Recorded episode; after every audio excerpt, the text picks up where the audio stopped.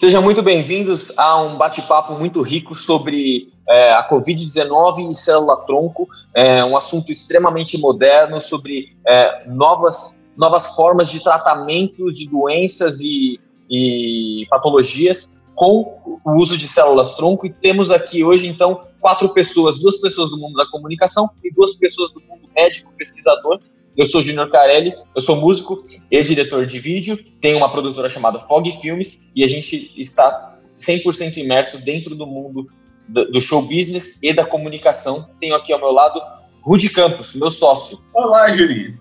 Tudo bem com você, Juninho? Você dormiu bem? Tudo ótimo. Tá com uma cara boa? Dormi, dormi longe de você, mas eu dormi bem. Senão não teria dormido. Fica, fica no ar. e aí, temos aqui doutor Ayub. Por favor, doutor, se apresente, conte um pouco da, de quem você é.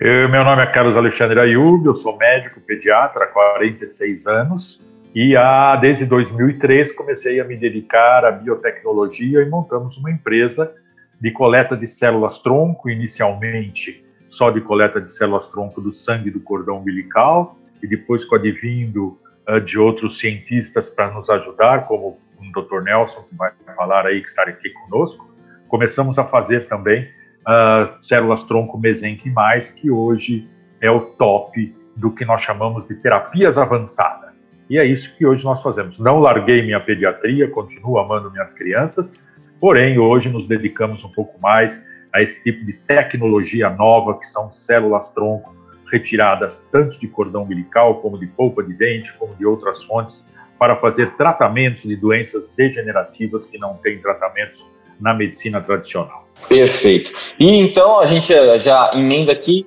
Nelson Floresta, quem que é você? O que você faz? Olá, eu sou o Nelson, sou, sou pesquisador, cientista, tenho 15 anos de experiência com estudo de células-tronco, trabalho com o Dr. Ayub no Centro de Criogenia Brasil, onde fazemos coleta e criopreservação de células-tronco e desenvolvemos também terapias avançadas, baseado principalmente na utilização dessas células-tronco mesenquimais, que hoje é o grande foco nos tratamentos de terapia celular e principalmente ganhou uma nova, uma, um novo ânimo na terapia a utilização dessas células no tratamento da COVID-19. Perfeito. Então, acho que para a gente iniciar nosso papo, a gente podia começar comentando um pouquinho do que o doutor passou agora. O doutor foi um dos casos de Covid e a gente podia começar conversando um pouquinho do que, como é que foi esses sintomas, como é que é você como médico tendo é, a estrutura é, de saúde perto de você, passar por essa situação, uh, o impacto disso com a sua idade, como é que, como é que foi para você, doutor? Uma coisa realmente bastante estranha. Eu comecei a ter um sintoma de cansaço, de mal-estar, no dia 13 de março 13 de março, tinha aproximadamente 200 pessoas contaminadas em São Paulo. Não tenho a menor ideia de onde eu peguei isso, com quem eu cruzei ou de onde eu peguei. Uh, comecei então a passar mal numa sexta-feira, sábado, domingo comecei a ter febre. Segunda-feira tentei trabalhar, não consegui. Terça-feira fui a uma clínica fazer uma tomografia e um teste do Covid. Tanto a tomografia deu que meu pulmão já estava com 25% tomado pelo vírus e o teste que se chama PCR COVID deu positivo. Fui encaminhado a um hospital, o Hospital Albert Einstein, onde fui atendido por um infectologista, Dr. Luiz Aranha, e imediatamente começou um protocolo do hospital comigo. Esse protocolo do Einstein incluía cloroquina, dois antibióticos para evitar pneumonia e principalmente uma medicação que as pessoas não comentam muito, não falam muito, que, são, que é o anticoagulante. É, o anticoagulante ele é importante porque esse vírus ele ataca muito uh, pequenos vasos e provoca microcoagulações que vão destruindo os órgãos. Não é só pela inflamação, é pela, pela, pela pelo fato de coagular pulmão, rins, fígado e às vezes formar até grandes, uh, grandes, uh, grandes substâncias que vão uh, provocar êmbolos, que vão provocar problemas mais graves. Muitas pessoas vocês têm visto que têm problemas de extremidades, tá? Que têm problemas que, que tem, tem que amputar dedos, pernas, porque fazem esse tipo de coagulação e param o sangue, param a, a circulação e com isso então tem grandes prejuízos de extremidades. Então, com esse protocolo imediato e como eu fui muito cedo para o hospital, eu realmente consegui uma boa recuperação. Fui internado numa terça-feira e depois dessa terça-feira até o domingo eu piorei bastante, uh, mas a partir de segunda-feira eu já comecei a melhorar e não precisei de aparelhos e no outro domingo eu tive alta. Fui para casa e durante mais 15 dias também tive sintomas de cansaço, de tosse, de muito suor. Tive 11 dias de febre, que eu nunca vi. Eu sou médico há 46 anos, eu nunca vi uma doença que dá 11 dias de febre. Então, realmente é bastante é, é destru destrutiva. Esse vírus, ele ataca, ele, ele, ele não tem muita dó, não. E, e como eu falo para as pessoas, ele vai de 0 a 100. Por exemplo, eu fiquei cinco dias com sintomas junto com a minha esposa. Minha esposa está totalmente assintomática. Eu fiquei no hospital 12 dias, fechado num quarto, isolado, e minha filha ficou comigo. Minha filha está totalmente assintomática. Então você tem, lógico que eles pegaram, só que eles foram totalmente assintomáticos. Eu peguei, fiquei 12 dias no hospital, saí bem, estou ótimo, não tenho mais absolutamente nada. E tem aqueles que precisam ir para respirador e tem aqueles que, mesmo com respirador, acabam falecendo. Então, é um vírus que realmente é muito bom a gente prevenir, porque você não sabe até onde ele vai te levar. A, a, a um totalmente assintomático, sintomas leves, que são pessoas que abaixo de 50 anos, normalmente, bem de saúde, ou ele vai te levar para um hospital, para um, um tubo, ou até te levar à morte. Então, realmente é uma coisa que nós não conhecemos. Esse vírus precisa ser muito bem estudado ainda, nós não temos a menor ideia do que, que esse vírus é capaz e do porquê esse de 0 a 100. Uh, eh, a minha esposa tem a mesma idade que eu, a minha filha é bem mais jovem e tal, mas uh, ninguém teve sintoma. E eu fui para um hospital, fiquei 12 dias, 11 dias de febre e tudo isso. Então, realmente uma experiência bastante desagradável, mas com um final extremamente feliz. E a gente estava começando a conversa aqui antes de iniciar a gravação falando de alguns como, como que o vírus age, né, Nelson? Que a gente estava comentando que o vírus ele não entra na célula que já está ocupada. Como que é essa história? Vamos, vamos pegar o gancho do que o doutor, o doutor Alexandre é, mencionou sobre o caso dele. Na verdade, a gente tem que entender um pouco como é que funciona esse vírus, né? A gente está tá lidando com um inimigo praticamente desconhecido, tem menos de seis meses que ele surgiu em Wuhan, na China, a gente não sabe ainda todo o arsenal desse vírus, a gente conhece os coronavírus, a família coronavírus, mas o conhecimento da ação dele no corpo humano e como ele, ele fez essa transformação de sair dos animais e chegar nos humanos e, e, e provocar essa, essa, todos esses efeitos nos seres humanos ainda é muito novo, então muitas coisas estão surgindo. Basicamente, a gente tem que entender o mecanismo de funcionamento desse vírus e de todos os vírus respiratórios. É como eles infectam as pessoas e aonde eles se alojam. O vírus, por exemplo, no caso do, do coronavírus, ele está se alojando no pulmão, no epitélio pulmonar. Basicamente, foi descoberto também que ele, ele se aloja no, no, no endotélio vascular, que na verdade é a parede de todos os vasos que nós temos no corpo. Então, ele vai migrando pela circulação e, e infectando toda a circulação, basicamente a microcirculação. E o fato de infectar a microcirculação faz com que ele provoque trombos, vão obstruindo a passagem dos vasos. Imagina como se fosse um, um, um, um uma, uma mangueira de jardim, onde você vai apertando a mangueira, isso vai diminuindo o fluxo sanguíneo ou diminuindo o fluxo de água.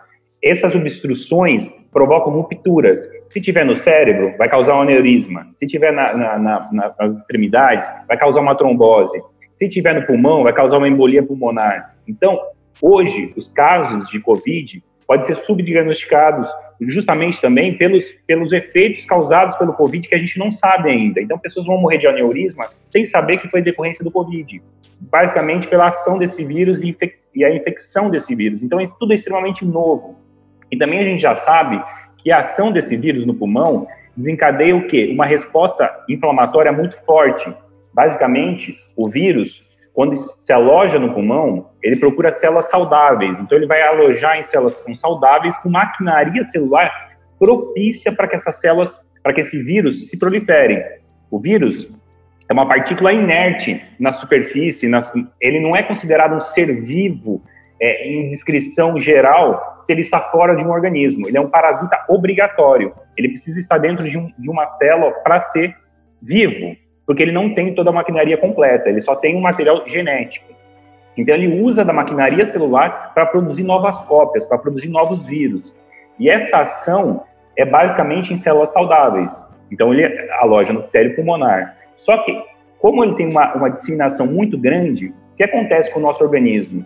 Nosso sistema imunológico está muito preparado para combater vírus e bactérias. E então ele faz com que uma resposta contra esse vírus, contra esse agente eh, estranho, seja muito grande. Então, o que está acontecendo? Foi descoberta a tempestade de citocinas. O que é citocinas? Na verdade, são moléculas e substâncias que as células de defesa produzem para matar essas células. E basicamente são duas moléculas, interleucinas, que são interleucina 2 e 6, que são interleucinas chamadas pró-inflamatórias. Então, elas produzem uma grande quantidade dessas citocinas pró-inflamatórias, com que fazem com que o pulmão fique inflamado, muito inflamado. E essa inflamação generalizada do, do pulmão faz com que ocorra o quê? Lesões no epitélio pulmonar. E você tem o caso de fibroses pulmonares, que é o caso que o doutor relatou dele é, depois do segundo exame, ele observou que tinha um aumento da comprometimento pulmonar. Esse aumento do comprometimento pulmonar, na verdade, é a fibrose a longo prazo, é os efeitos secundários da ação do vírus. Então, como você ficou, o seu pulmão ficou amplamente inflamado e ele vai demorar um tempo para desinflamar, o que acontece?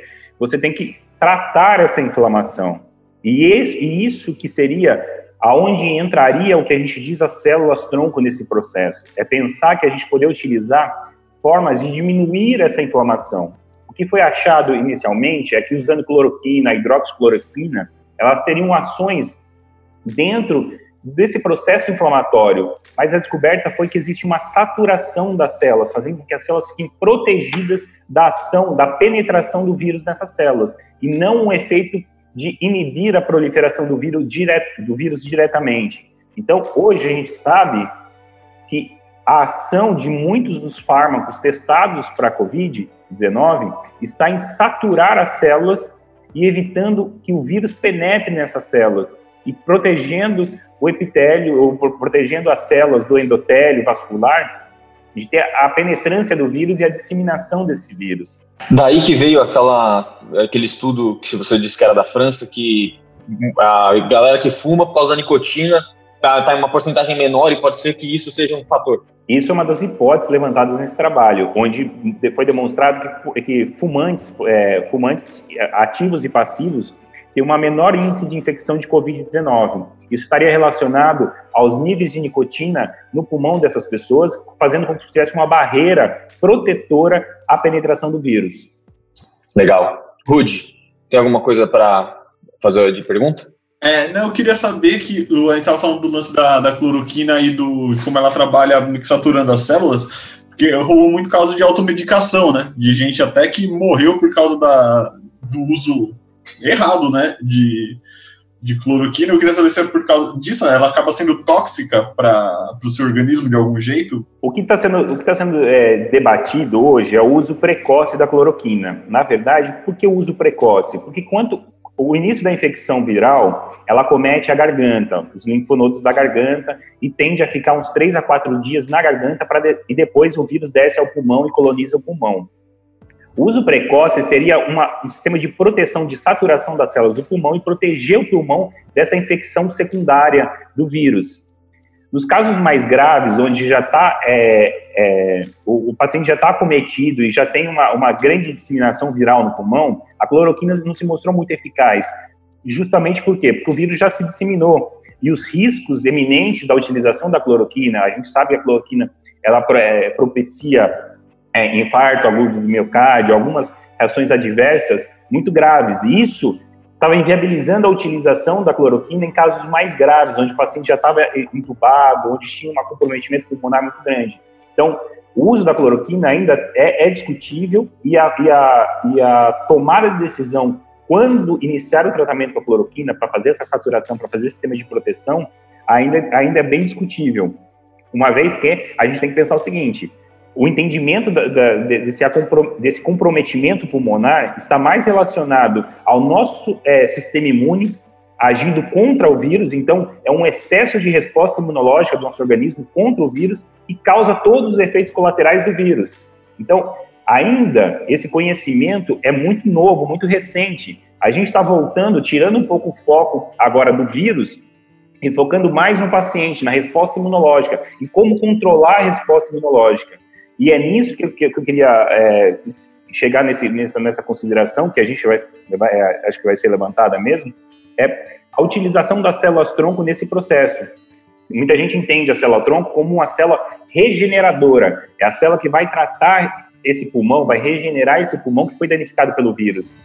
Mas a ação que a gente frisa é um tratamento precoce. É as células-tronco que tem um efeito imunomodulador, é uma célula que vai imunossuprimir o organismo, vai imunossuprimir, vai controlar essa resposta inflamatória, fazendo com que não tenha esse dano pulmonar. Então, usar essas células-tronco, oriundas de tecido de cordão umbilical, de polpa dentária, que são as principais fontes de células mesenquimais hoje, é utilizar essas células para promover essa, essa imunossupressão, diminuir essa resposta pró-inflamatória, fazendo com que tenha um controle do sistema imunológico e que não acometa e não destrua os alvéolos pulmonares e não provoque essa fibrose. Então, e não leve o paciente à morte. Então, é controlar essa resposta imunológica. E já tem estudos surgindo e demonstrando relatos de casos, principalmente na China, na França, é, demonstrando a utilização dessas células e mostrando os efeitos positivos, com menos mortalidade dos pacientes que receberam o, é, a utilização de células tronco mesenquimais no tratamento da COVID precoce, evitando assim os efeitos colaterais e melhorando toda a função é, pulmonar e a oxigenação do sangue. Então, pensando na utilização dessas células como um tratamento realmente efetivo, mas sem pensar na, na, em combater o vírus, e sim controlando a nossa resposta imunológica. E a gente sabe muito que os vírus, eles têm um ciclo comum. Muita gente fala assim, ah, o que, que eu tomo para gripe? O que, que eu tomo para um resfriado? Nada, você toma água e espera fazer o ciclo. Se você tiver é, febre, alguma coisa, você toma um antitérmico, um analgésico mas você não, não, não tem como combater esse vírus. Você espera ele fazer o ciclo, ele vai sair do seu corpo e você vai ficar imune por um tempo a esse vírus. Então, basicamente, é esperar o ciclo viral, ele, ele, ele acontecer o ciclo viral, mas controlar o paciente, controlar a resposta imunológica do paciente, fazendo com que esse paciente não tenha danos, minimize danos e não, não, não leve o paciente à morte. Então, veja bem, o Dr. Nelson fez uma explicação fisiológica da eu acho que essa explicação que o Dr. Nelson fez, ela é bem abrangente. É uma explicação que até agora nunca ninguém falou. Nunca falou em fisiologia, apesar de que nós não sabemos exatamente, mas basicamente é isso. O vírus, ele não é um ser vivo. O vírus é um pedaço de DNA. Ele precisa de uma célula para poder se replicar. E tudo isso que o Dr. Nelson falou, ele entrar nas células sadias, por isso que às vezes as pessoas que fumam têm essa proteção, por isso que a cloroquina ela, ela entra nas células e ela, ela tem um, um processo degenerativo dessas células e às vezes ela tem efeitos negativos e faz com que esse vírus não entre. Por isso que tem que ser rápido, por isso tem que começar com cloroquina logo no começo do tratamento, senão isso não funciona, que foi o que aconteceu comigo, provavelmente. Então, essa parte de fisiologia desse vírus, principalmente de coisas que nós não conhecemos, é muito importante, é muito importante divulgar isso para que as pessoas tenham um entendimento. Eu, estou muito feliz é, nessas explicações bastante, bastante simples, de uma maneira bem simples, e qualquer pessoa podia entender isso. Agora, o que acontece? Recebemos agora um, um, um trabalho feito nos Estados Unidos, que o FDA aprovou, que é exatamente você injetar células-tronco, que tem como principal função imunomodular, quer dizer, regular o sistema imunológico, e principalmente uma função que é muito importante, que é a função anti-inflamatória. A célula-tronco é um, um anti-inflamatório potentíssimo, tanto que nós usamos isso para tratamentos de doenças reumáticas, enfim, doenças inflamatórias graves. E além de tratar as doenças degenerativas, ela regenerar tecidos e órgãos, ela tem essa função através de substâncias que ela emite, microgotículas que elas emitem, que nós chamamos de exossomas, E, é, e essa função dela de emitir essas pequenas partículas faz com que ela tenha uma função anti-inflamatória muito importante. Então, quando você tem um indivíduo que já está no, no, no, aparelho, já está no respirador, que não está respondendo, que está com essa tempestade imunológica que o Nelson falou, se você entrar com um corticoide, você vai fazer com que esse indivíduo tenha uma diminuição do seu sistema imunológico. Então, ele pode fazer com que esse vírus aumente até. Quando você usa uma célula-tronco, você vai usar o fator anti-inflamatório dessa célula, melhorando a condição pulmonar desse indivíduo, sem causar um problema mais sério colateral, como seria o uso, às vezes, de corticoide, que tem se feito. Por quê? Porque as células-tronco não são ainda regulamentadas. Porém, nós recebemos um aviso que a Anvisa liberou essas terapias avançadas para esses tratamentos, que nós chamamos de uso compassivo. Então, casos graves podem se utilizar de células. O problema todo é que ainda nós não temos condições de grandes produções dessas células. Por quê? Porque no Brasil esses, esses tratamentos ainda não são regulamentados. Mas uh, alguns médicos e alguma, alguns centros de estudo estão utilizando isso e estão salvando pessoas que realmente já estavam condenadas à morte porque não tinham mais como se recuperar. Então, todos esses fatores são fatores muito importantes, são tecnologias novas, são uh, terapias novas, e com isso, então, nós vamos caminhando para cada vez melhorar mais esses tratamentos.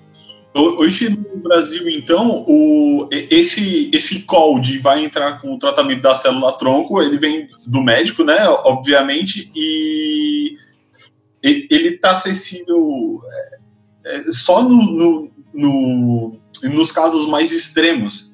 É, é, isso, ou porque, pelo que o Nelson falou, o ideal seria esse tratamento vir pelo, pelo menos pelo que eu entendi, seria ele até vir antes, assim, para combater, para prevenir a, a piora, né? Seria o ideal. E, mas agora só está sendo liberado nos usos mais, é, tipo, sei lá, como se fosse um último caso, assim.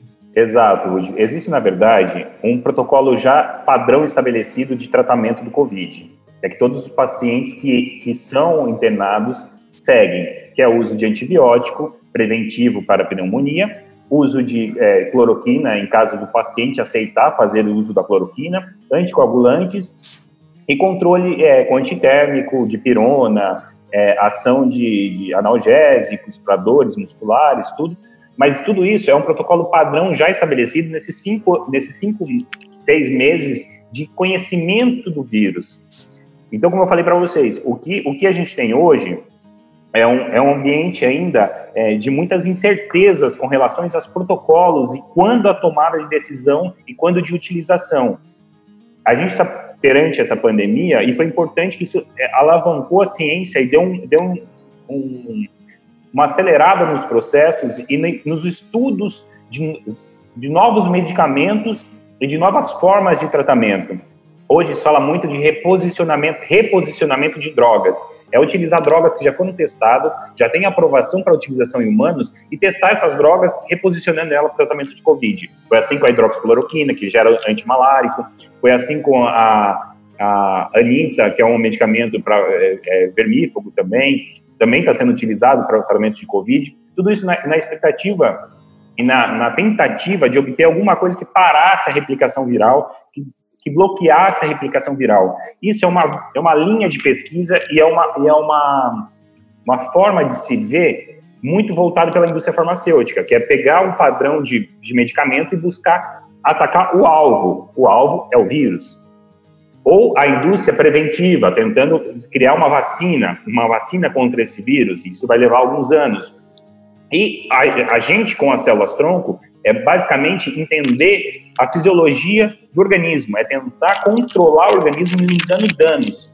Então, são vertentes diferentes de arsenais terapêuticos distintos. Então, são novas pesquisas que estão surgindo com a utilização de células-tronco. Inclusive, tem vários trabalhos sendo é, trabalhos clínicos de é, utilização de células-tronco sendo aprovados aqui no Brasil. Então, de, de empresas e de, de, grupos de pesquisa que vão passar a utilizar células-tronco para tratamento da Covid. Então, a gente vai ter, em alguns meses ou até no final do ano, alguns resultados desses tratamentos utilizando células-tronco, e seria uma via nova de utilização, né?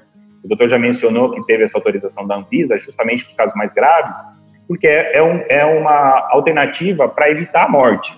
Então, você tem uma liberação condicionada, o uso compassivo, que é o uso de compaixão para esses pacientes que estão à beira de, da morte, que já não tem mais o que fazer e não responde mais a tratamento. Mas a gente tem pesquisas sérias sendo desenvolvidas e sendo criados para a utilização dessas, dessas células tronco no tratamento da Covid. E aí, como é que, como é que funciona isso? Tipo assim, a gente está tendo esse papo agora, mas como que eu posso me candidatar ou então pedir para o meu médico me indicar? Como é que eu conseguiria realmente fazer esse tratamento agora? Eu conseguiria agora fazer esse tratamento? Você conseguiria fazer esse tratamento de duas formas. Ou se, se você estivesse dentro de um hospital, eu acho que eu tenho, eu tenho que confirmar essa informação, mas o Einstein está trabalhando com isso. A, a, própria Prevent Senior tem um projeto de pesquisa com a utilização de células tronco mesenquimais. Se você estivesse em um desses hospitais e com a possibilidade de utilização. Outra forma é o seu médico fazer uma, uma prescrição da utilização dessas células tronco. E qualquer médico tem aptidão para fazer esse tipo de tratamento. Então, é só ele fazer uma prescrição desse tratamento para o paciente. Então, você poderia se beneficiar desse uso é, de compaixão, uso compassivo, né? E você, é, por exemplo, se uma pessoa agora ela está na, ela tá nessa situação, é uma pessoa que não tem, por exemplo, as suas células já criopreservadas, ela tem como, como é, realizar esse tratamento? Boa pergunta. Veja bem, Rudy, deixa, deixa eu colocar isso para você. As células tronco, existem dois tipos de células tronco básicas. A primeira, que já é muito conhecida desde a década de 60, que é a célula tronco do sangue e os famosos transplantes de medula. Tá? Então, desde a década de 60, que já é utilizado para leucemias, linfomas. Apenas há 15, 20 anos atrás, que começou a se descobrir que existe uma segunda célula-tronco, chamada célula-tronco mesenquimal.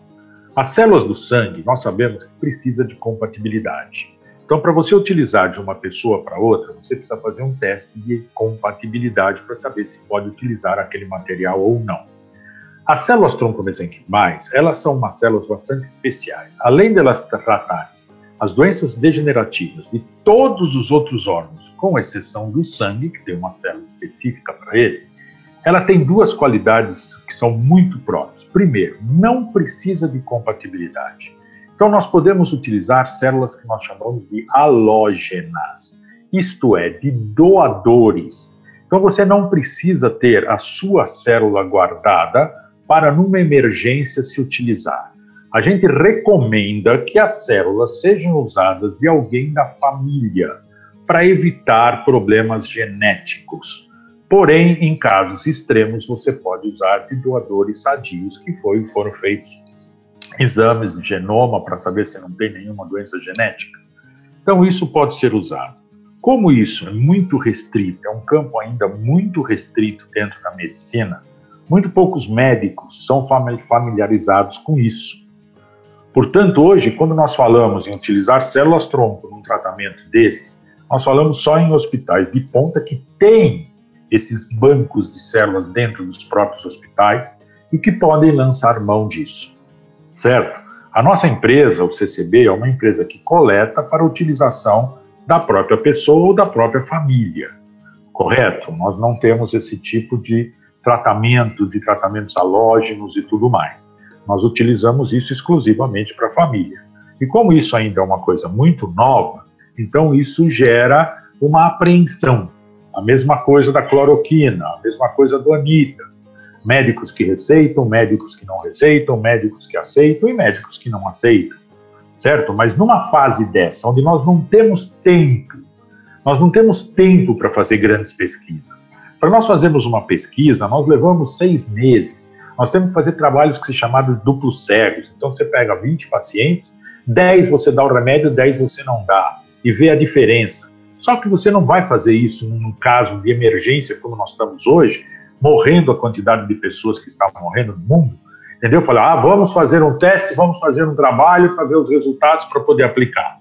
A gente tem que ser um pouquinho ousado e saber que aquilo funciona, funciona não tem mais o que fazer, não tem mais o que fazer. Truco. É o que a gente fala de medicina baseada em evidência. Na verdade, é sair desse padrão estruturado de uma pesquisa clínica e, e leva anos para que a gente chegue a uma, a uma solução do caso e fazer uma medicina baseada em evidências. É onde a gente faz relatos de caso. ah, eu utilizei em 10, 15 pacientes é, sem controle, sem o duplo cego, como o doutor falou, onde eu faço a utilização dessas células sem ter um controle, um padrão de comparação para saber se, se é efetivo ou não. Porque é muito difícil também a gente pensar em fazer um padrão de comparação para uma terapia que é viva, né? A gente está pensando que a gente está usando células para tratar, a gente não está usando medicamento que a gente sabe o efeito, que sabe que ele tem um receptor, que sabe a ação desse medicamento. A gente está usando uma célula que é, uma, que é um organismo vivo dentro de outro organismo vivo mais complexo ainda. E a ação dessas células dentro de um organismo que está sendo atacado, que está sendo tá em processo de totalmente desequilíbrio homeostático, então está tudo, tá tudo desequilibrado nesse organismo. E saber como essas células vão agir e ter todas as certezas, a gente tem que pensar nesse momento, é uma ciência, uma medicina baseada em evidências, é ver a dose e resposta, ver a utilização e a resposta do paciente, ver como, como, como o paciente responde ao tratamento com as células e a eficiência desse tratamento com as células.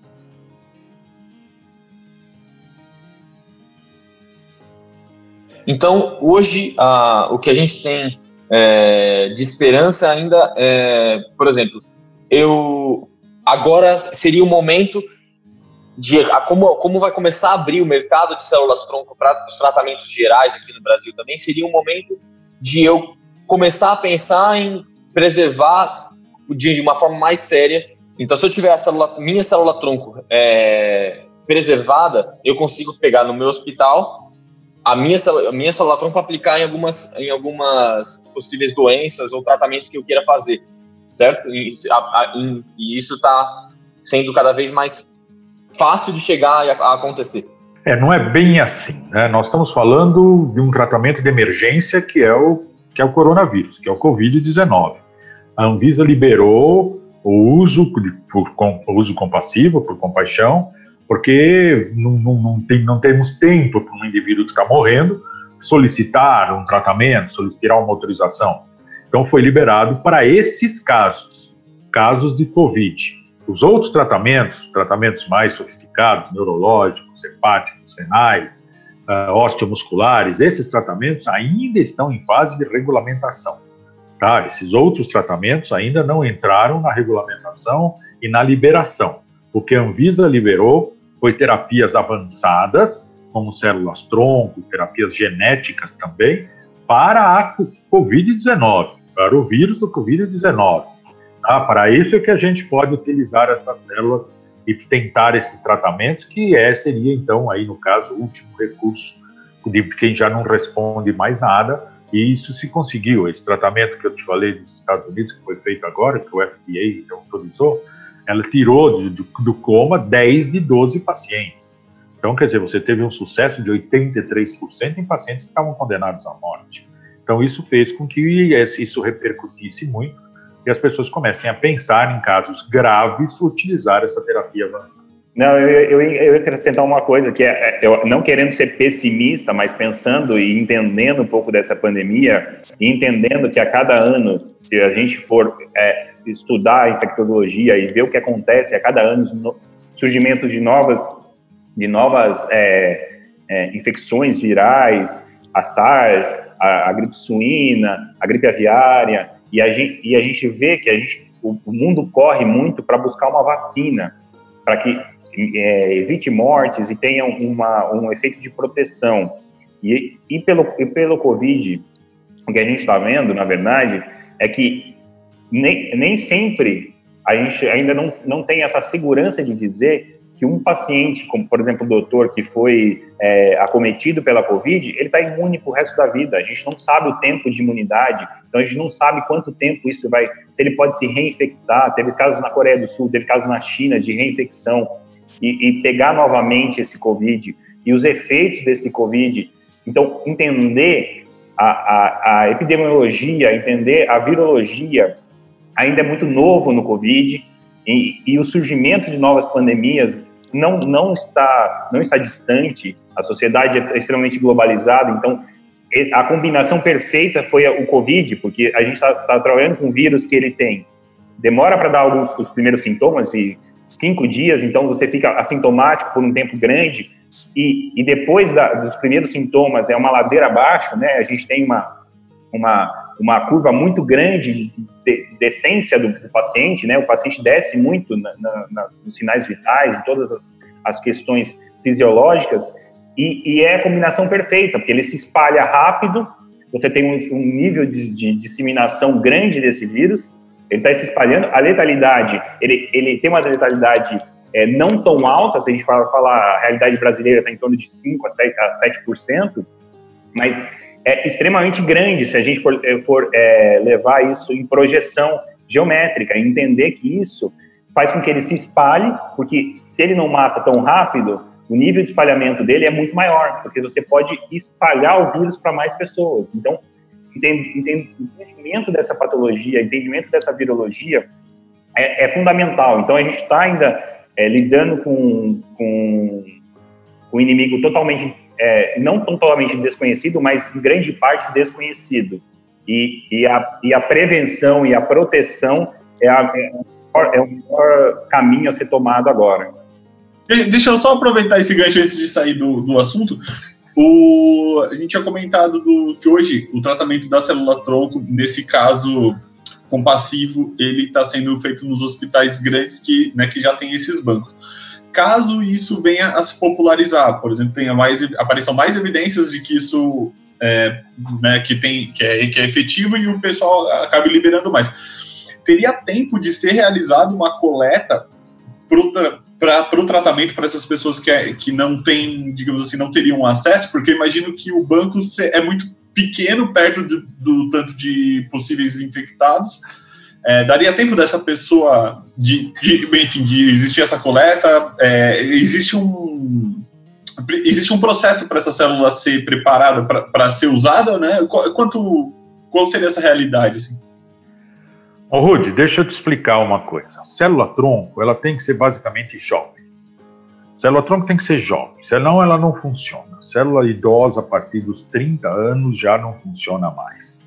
Então, se eu quero fazer um tratamento com uma célula-tronco, a gente usa o quê? Cordão umbilical, polpa de dente de leite. Então, não tem como coletar naquele cara que tem 70 anos, 80 anos, 90 anos, que está internado, fazer uma coleta de células-tronco. O que nós temos que usar aí são células halógenas. E essas células halógenas são células que a gente produz, que a gente expande, que a gente multiplica em laboratório. Tá? Então, existem condições de fazer multiplicações rápidas de você conseguir bilhões de células de uma maneira, quando eu digo rápido, a gente fala em 15 dias, 20 dias, e ter quantidades para poder distribuir e poder utilizar na população, naquela população que precisa. Então, quando você pega esses casos graves, e normalmente os casos graves são acima de 60, 70 anos, não tem como fazer essa coleta. Essas células não se, elas se multiplicam muito devagar, elas não, e outras, elas não têm o efeito necessário. Então, o que nós precisamos realmente é utilizar, então, aí aquele esquema de células halógenas e doadores sadios que vão poder, então, a gente pode expandir, como eu disse, essas células são autoimunes, são, são, elas não precisam de compatibilidade, tá? Então, a gente pode utilizar sem medo, apenas sabendo que essas células não carregam nenhuma doença genética, que poderia, eventualmente, se aquele indivíduo tiver um filho, passar, mas coisas muito raras, mas a gente tem que tomar esses cuidados todos. Então, teriam que ser usadas células halógenas e não fazer a coleta dessas células que realmente não iria funcionar e que levaria muito tempo.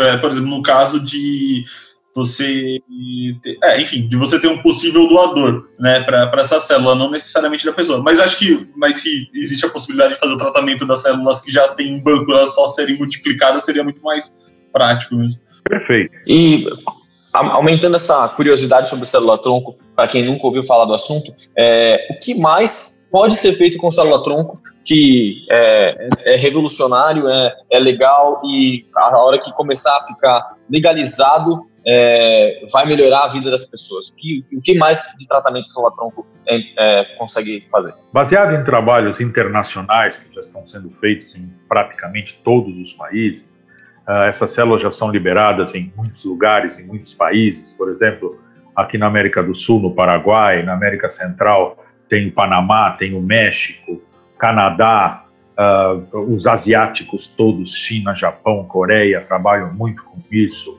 Uh, na França não, mas vocês viram que o Neymar precisou de tratamento, foi para a Espanha. a Espanha permite esses tratamentos, a Inglaterra. Então, tem muitos países que permitem que têm trabalhos publicados imensos. Então, por exemplo, vou dar alguns exemplos. Doenças neurológicas. Para ela, esclerose lateral amiotrófica. Para Alzheimer, para Parkinson, para AVC, para crianças que têm uh, doença, da, doença da uh, autismo, por exemplo, os trabalhos são excelentes para a recuperação de crianças com mielomeningocele, todos esses trabalhos. Doenças cardíacas, insuficiência cardíaca, infarto, cirrose, hepatite, insuficiência renal, artrites, artroses, diabetes, doenças autoimunes, Crohn, lúpus, enfim, são mais de 500 doenças degenerativas que as células tronco vão poder recuperar e dar uma qualidade de vida para esses indivíduos. Você fazer um indivíduo que tem ela, que está numa cadeira de roda, voltar a andar, voltar a se alimentar, voltar a tomar banho sozinho, um indivíduo que tem um Parkinson, que não consegue segurar um copo, voltar a se alimentar, quer dizer, você está dando qualidade de vida. Você pode não curar a doença, mas você vai dar longevidade para esse indivíduo com qualidade de vida. Você pegar uma criança com autismo severo, fazer aquela criança se socializar, fazer aquela criança entender a ler, a escrever, isso não tem, para os pais, não, não, não, tem, não tem preço. E isso essas células conseguem fazer, e isso nós temos muitos trabalhos demonstrando tudo isso, uh, para que, que a gente possa trazer isso aqui para o Brasil e tentar aprovar essa regulamentação para esses tratamentos. E o que, que falta para acontecer essa regulamentação? Qual é o debate? Só deixa eu frisar uma coisa rapidinho que o doutor falou, mas é, é importante frisar muito que é célula-tronco é tratamento, célula-tronco não é cura, não é pensar em célula-tronco como cura, e sim como uma forma de tratamento para patologias degenerativas, autoimunes, é fazer controle e qualidade de vida. Se não, não evitar a morte do paciente, se não evitar os grandes danos causados pelas doenças, e sim bloquear a evolução das patologias e trazer qualidade de vida para esses pacientes e dignidade para muitos desses pacientes. Então, isso tem que ser bem frisado. Célula-tronco é uma esperança, sim, de tratamento, não pensando em em esperança de cura, tá? Legal. E o debate, o debate de liberar para os outros tratamentos, ele, ele, ele é pautado em o que a gente tem hoje, é importante vocês entenderem, é que está sendo criado no Brasil um marco regulatório na área de células-tronco.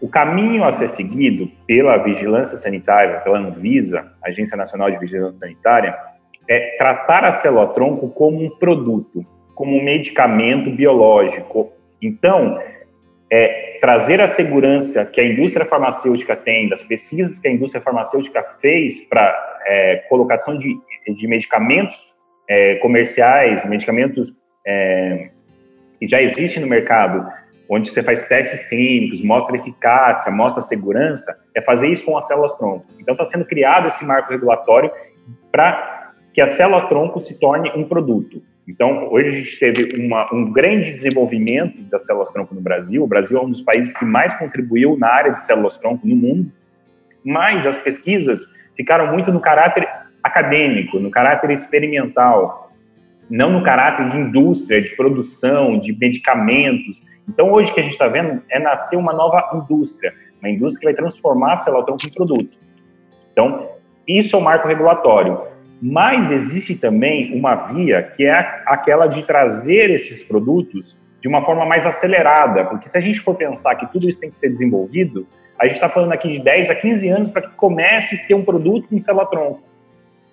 Então, o que está tendo? Está tendo uma liberação condicionada, um, um, uma, uma, aceleração do, da aprovação da utilização de células-tronco, principalmente para doenças raras e negligenciadas. Então, se a gente for pegar as principais patologias, tem mais de quase duas mil patologias que são doenças raras ou negligenciadas, que podem ser tratadas com célula-tronco. Então, para essas patologias, está sendo, tá sendo favorecido o desenvolvimento de produtos para essa área.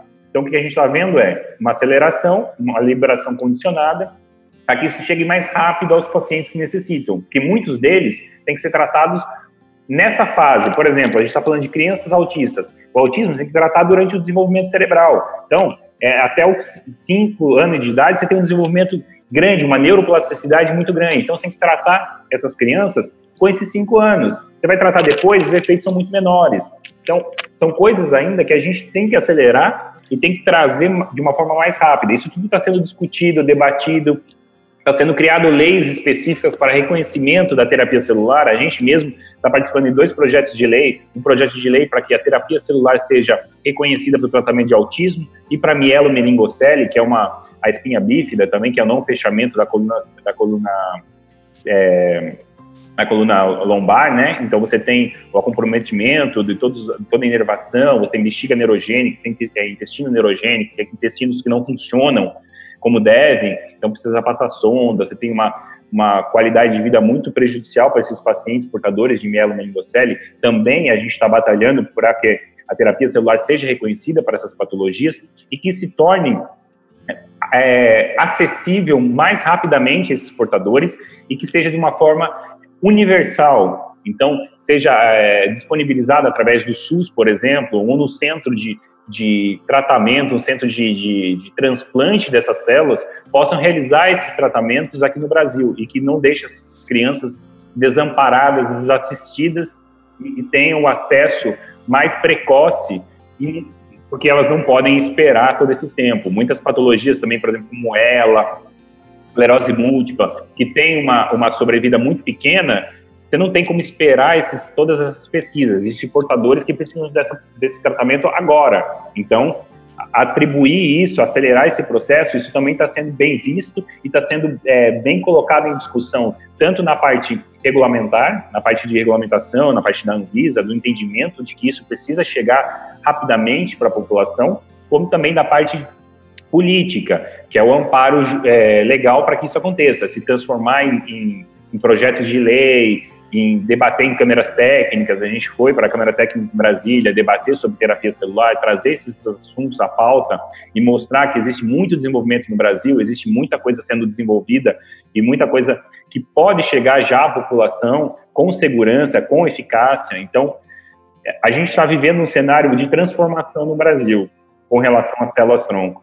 Perfeito. Doutor, eu me interessei e eu gostaria de preservar minhas células tronco pelas vantagens de ter a minha genética nas minhas próprias células e como é que é esse processo? O que, eu tenho que fazer? Como que eu entro em contato com a CCB? Qual que é o melhor momento para isso acontecer? Ô, Júnior, primeira coisa, você precisa casar. Depois que você casar, você precisa ter um filho. E depois que você tiver teu filho, a gente vai coletar esse do teu filho. Mas do jeito que você anda, que você dorme de pé pendurado pelo teu cabelo, entendeu? Mas casar até eu acredito que você vá, mas ter filho vai ser difícil. Você tem que começar a aprender a dormir na cama, cara, porque preso desse jeito vai ser complicado. Concordo. concorda, né? Então, veja bem, voltando ao assunto, normalmente, como eu disse, tronco tem que ser jovem. Você ainda é jovem, a gente tem uma outra fonte de células tronco que a gente guarda também, que é a gordura, tá? E a gordura também me dá células tronco mesenquimais de boa qualidade, mas também isso, tem que ser no máximo até 30 anos, 35 anos. E a gente pode ter, então, preservar essas células para que você possa usar no futuro. Tá? Mas o ideal sempre é coletar de crianças que nascem o cordão umbilical, de polpas de dente, mas, por exemplo, você pode ter um sobrinho, você pode ter um, alguém da família que vai nascer e essa célula da família serve para você. Então, necessariamente, não precisa ser seu filho, uh, o teu sobrinho, o filho de outro, do teu irmão, da tua, de alguém da família. Ou então, se já tem um sobrinho que não coletou, coletar um dente. O dente me dá a célula mesenquimal. O dente não vai me dar a célula do sangue. Eu não vou conseguir tratar as leucemias, os linfomas. Mas hoje, sem dúvida nenhuma, a mesenquimal é a, é a cereja do bolo que ela é que vai tratar, ela é que vai desenvolver todos esses tratamentos de doenças degenerativas, funcionar como anti-inflamatório, modulando o sistema imunológico, enfim, através da, da, dessas microvesículas que elas eliminam. Hoje nós sabemos que não é só a parte de, de, de regeneração, é a parte de microvesículas, desses exossomas que eu já falei, que conseguem então produzir processos desinflamatórios, modular sistema imunológico e tudo mais. Então, arrumar alguém da família aí, entendeu? Ou fazer aí, arrumar aí, casar logo, arrumar um filho e coletar, ligar, ligar para o CCB e o CCB vai fazer a coleta e guardar essas células para você. Perfeito, foi muito bom o papo, acho que foi bem esclarecedor, tanto é, para quem tinha dúvidas do tratamento da Covid, quanto para como é que funciona um pouco dos tratamentos de célula-tronco. É, considerações finais, alguma coisa para encerrar o nosso assunto, doutor Alexandre e doutor Nelson? É, eu, eu continuo falando a vocês que tem que tomar muito cuidado, tá? Porque essa doença, quando ela é sintomática em pessoas mais idosas, sem dúvida nenhuma, ela judia bastante. Como eu já frisei, ela vai de 0 a 100, então muito cuidado, muito cuidado com os pais de vocês em casa. Chegar em casa, lavar a mão, passar álcool, usar máscara, tirar roupa, que a gente não sabe nem como é que esse vírus é totalmente transmissível.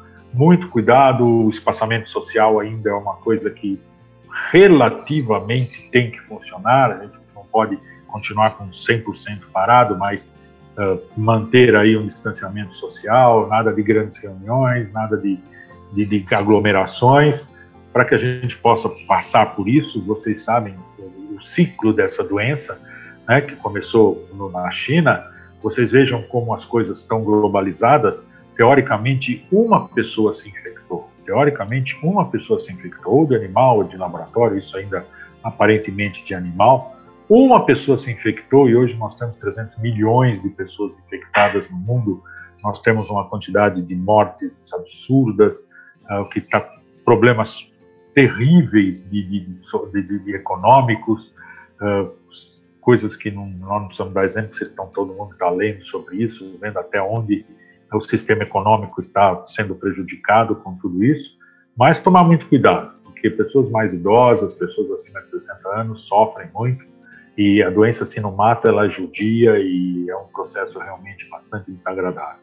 Muito cuidado, se protejam, para que não tenham problemas. E se tiverem, se utilizem de todas essas uh, substâncias que nós falamos, e tudo isso que nós já comentamos, para que vocês possam ter uma saída dessa doença, como eu tive, tá? que hoje estou 100% recuperado.